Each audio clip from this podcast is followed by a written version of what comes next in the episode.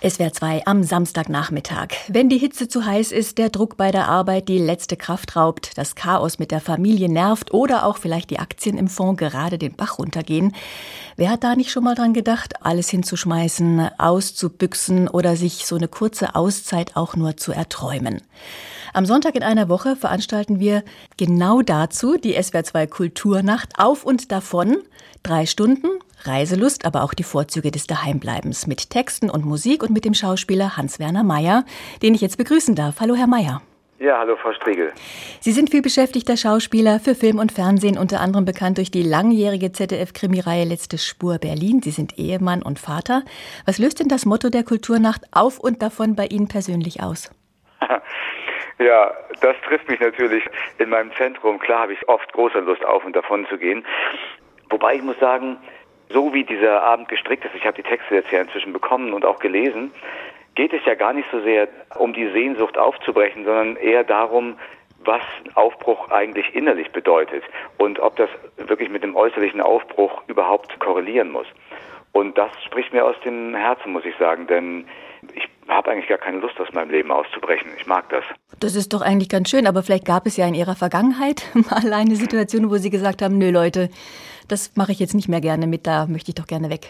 Ja, natürlich. Als Jugendlicher und junger Mensch bin ich viel gereist und hatte immer eine große Fernsucht. Und äh, weiß noch, wie das war, aber inzwischen geht mir das gar nicht mehr so. Ich mag die inneren Ausflüge, die bedeuten mir eigentlich viel mehr. Wie machen Sie das denn? Das innere Reisen?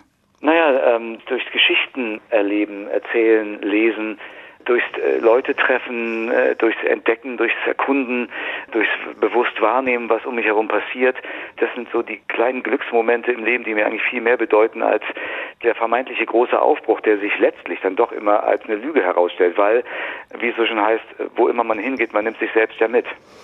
Sie sind in Hamburg geboren, Sie leben in Berlin mit Ihrer Familie, Sie sind Schauspieler, reisen auch natürlich äh, wegen der Engagements herum. Was machen Sie denn dann, um abzuschalten, wenn Sie abends wieder zu Hause sind oder möglicherweise auch in einem Hotelzimmer? Ha, da, das ist ein Wunderpunkt. Das mit dem Abschalten, das fällt mir nicht so leicht, muss ich gestehen. Aber äh, ja, ich lese gerne, ich gucke gerne Filme. Aber das heißt, Sie nehmen die Rolle mit? Ja, das ist in der Tat äh, etwas, was man lernen muss als Schauspieler und was was mir persönlich nicht so richtig leicht fällt. Nun ist es so, dass ich seit Jahren ja diese Serie mache, Letzte Spur Berlin. Und diese Figur ist dann ja wie ein zweites Ich. Da kann ich reinschlüpfen wie in einen alten Anzug, der mir passt, der maßgeschneidert ist und auch wieder ausziehen. Das ist kein großes Problem. Problematischer ist es mit neuen Rollen, wie soll ich sagen, wo man bewusster einsteigen muss. Das ist ja schon fast unbewusst, was ich da mache. Mhm. Gibt es denn auch Situationen am Set. Und jetzt komme ich auf einen ganz anderen Aspekt, nämlich auf Arbeitsbedingungen in der Film- und Fernsehbranche. Mhm. Äh, gibt es da manchmal Situationen, die Sie dann eben auch mit nach Hause nehmen, wo Sie denken, das lässt mich jetzt nicht los? Ja, Sie spielen auf Machtmissbrauch an am Set und ähm, ich persönlich äh, erlebe das schon seit Jahren eigentlich so nicht mehr. Die Situation äh, hat sich auch äh, entgegen dem, was jetzt äh, an Eindruck herrscht, deutlich verbessert in den letzten Jahren. Darum fallen solche Fälle wie der mit Till Schweiger, der ja vor kurzem durch die Medien ging, auch umso mehr auf. Ich persönlich habe eigentlich recht gute Erfahrungen mit meinem Umfeld. Aber ich weiß, dass es Machtmissbrauch gibt und das ist eine Sache, um die wir uns ja auch kümmern als mhm. Bundesverband Schauspiel und die auch sehr ernst genommen wird. Genau, das ist nämlich der Grund meiner Frage gewesen.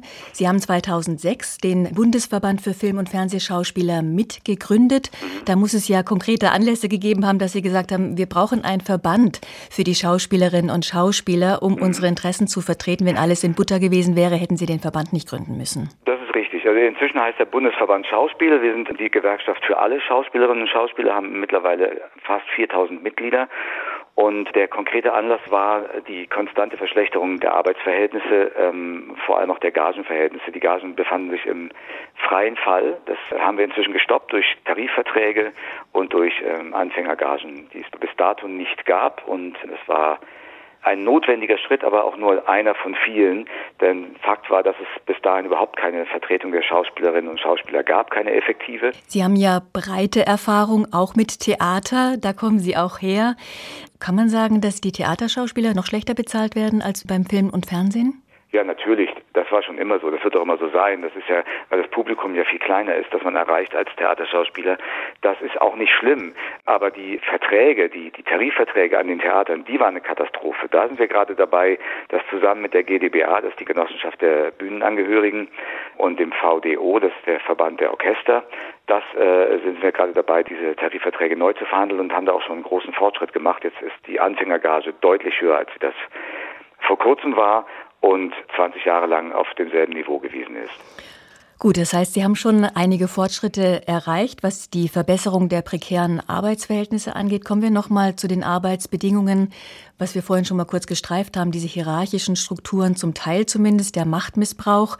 Sie haben Till Schweiger angesprochen, der am Set tyrannisch aufgetreten sein soll alkoholisiert. Gewaltausbrüche soll es auch gegeben haben. Das war Anfang Mai. Und Sie haben für die ARD-Mediathek in Deutschland 3000 als Vertreter des Verbandes mitdiskutiert. Jetzt aber ist es wieder ganz still geworden, zumindest in der Berichterstattung. Tut sich aber vielleicht doch konkret hinter den Kulissen etwas gegen möglichen Machtmissbrauch? Ja, es tut sich was. Ähm, wir sind mit der Produzentenallianz in Gesprächen, wie man da ein Warnsystem einbauen kann ein niedrigschwelliges, weil wir haben ja vor einigen Jahren schon mal die Themis gegründet. Das ist die Vertrauensstelle für Fälle sexueller Gewalt und äh, sexueller Belästigung. Aber die sind eigentlich nicht für Fälle von Machtmissbrauch da. Wir sind jetzt am überlegen, ob man das ändern kann und soll und, äh, und wenn ja, wie. Und darüber hinaus aber wollen wir eben so eine Art übergeordnete Stelle schaffen, an die man sich wenden kann, wenn es um Machtmissbrauch geht. Es geht ja auch immer darum, was wird als normal empfunden und möglicherweise ist die jüngere Generation da viel, viel sensibler, mhm. wenn es um solche Grenzüberschreitungen, Grenzverletzungen geht. Ist es Ihr Eindruck auch, möglicherweise auch durch die jüngere Generation, dass da ein etwas wertschätzenderer Umgang kommt? Ja, das kann man so sagen. Also das ist in der Tat, da kommt eine ganz neue Generation und die haben andere äh, Vorstellungen, die haben andere Wertvorstellungen und äh, auch andere Ansprüche. Das ist gut, finde ich. Es äh, führt allerdings auch dazu, dass eine größere Sensibilität herrscht für jede Art von Machtmissbrauch, sodass auch kleine Fälle schon ähm, als sehr schwerwiegend empfunden werden, was aus meiner Sicht, der ich schon lange dabei bin, überhaupt nicht der Fall ist. Denn wie gesagt, aus meiner Perspektive hat sich das sehr viel verbessert und darum fallen dann solche Ausfälle wie die von äh, mutmaßlichen von Til Schweiger umso mehr auf. Die jüngere Generation ist eine, der die Familie häufig sehr wichtig ist. Work-Life-Balance äh, wird mhm. eingefordert, auch nicht mehr ganz so viel arbeiten. Ja gut, es sind natürlich Arbeitsbedingungen, gerade im kreativen Bereich, gehen häufig in die, in die Abendstunden hinein, möglicherweise eben auch am Wochenende Theater, haben am Wochenende natürlich auch volle Häuser. Sie haben ja schon vor ein paar Jahren gezeigt, dass Sie auch ein modernes Verständnis von Vatersein haben. Sie sind in Elternzeit gegangen, haben das mal ausprobiert, wie das ist, Ihrer Frau den Vortritt gelassen, den Job zu machen. Ist es für Sie vorstellbar, den Job des Schauspielers aufzugeben, was anderes zu machen? Vorstellbar ist vieles, aber praktisch kann ich es mir nicht wirklich vorstellen, weil ich es so gerne mache und ich auch keine Notwendigkeit dafür sehe. Also solange man möchte, dass ich spiele und ich spielen möchte, werde ich es tun. Das kann vielleicht nicht jeder Berufstätige von sich sagen. Umso schöner, dass Sie das können. Sie singen ja auch. Ich, ich spiele ein mhm. bisschen darauf an. Ja. Gemeinsam mit Ihrem Bruder ja. Meyer stehen Sie für die Musikkomödie Klangrazzia auf der Bühne. Sie haben auch früher äh, Echo Echo war eine A cappella Band. Mhm. Äh, daraus ist dann Maya und die Geier entstanden. Auch mit ihrer Frau äh, Jacqueline Macolet äh, singen sie mit großem Spaß. Mhm. Möchten Sie das weiterentwickeln mit dem Gesang oder ist es immer etwas, was halt nebenbei läuft? Ich entwickle das. Also wie jeder Schauspieler, der seinen Beruf ernst nimmt, arbeite ich kontinuierlich an mir, an dem Instrument, das mir zur Verfügung steht, und das ist mein Körper und meine Stimme. Das heißt, ich mache regelmäßig Stimmenbildungsunterricht, äh, Gesangsunterricht und entwickle meine Stimme und auch meinen Gesang weiter, weil das ein Teil meines Berufs ist. Also für mich ist Schauspielerei auch Gesang. Und die Klangrazzia spielen wir eh weiter. Und was immer sich an Gelegenheiten bietet, nehme ich wahr. Also ja, das entwickle ich durchaus weiter. Ich mache es sehr gerne. Also die Stimme scheint Sie zu faszinieren. Und da komme ich noch zu einem anderen Standbein von Ihnen. Sie sprechen mhm. sehr, sehr gerne Hörbücher ein. Mhm. Und da haben Sie ja dann wirklich nur die Stimme. Da spielt der Körper, die Attraktivität, alles spielt keine Rolle, sondern mhm. nur die Stimme. Ja. Ist es besonders heikel, wenn man weiß, jetzt kommt es nur auf die Stimme an? Äh, heikel inwiefern? Ja, also Sie können nicht überbrücken, indem Sie irgendeine Körperbewegung machen oder ah. von links nach rechts mal gehen zum Beispiel, ja. sondern die Stimme muss da sein, muss sitzen. Ja, das ist eine interessante Frage. Ähm, also heikel, es ist eine Herausforderung und es ist eine positive Herausforderung. Es macht mir wahnsinnig Spaß. Und es hat sich natürlich im Laufe der Jahre entwickelt. Ich habe natürlich bestimmte Tools entwickelt, wie ich damit umgehe, wie ich bestimmte Figuren anlege, mit welchem kleinen Akzent hier, mit welcher Stimmfärbung da. Das ist eine, eine Arbeit, die mir diesen Beruf nochmal auf eine ganz andere Weise eröffnet hat, zumal wenn ich, ich mache ja seit zwölf Jahren diese Serie und spiele quasi dieselbe Figur und da kann ich in einem Buch ungefähr 50 Figuren spielen. Das ist natürlich eine Befreiung für mich auch. Herr ja. Mayer, wir kommen zum Schluss äh, mhm. dieses Gespräches. Sie dürfen sich noch einen Musiktitel von uns wünschen. Was hätten Sie denn gerne? Ja, ich, vor kurzem sollte ich einen Song besprechen und da fiel mir einer ein, der mir in meiner Jugend sehr viel bedeutet hat und inzwischen wieder auf eine andere Weise was bedeutet, weil im Song ein Perspektivwechsel stattfindet, nämlich der vom Sohn zum Vater und wieder zurück.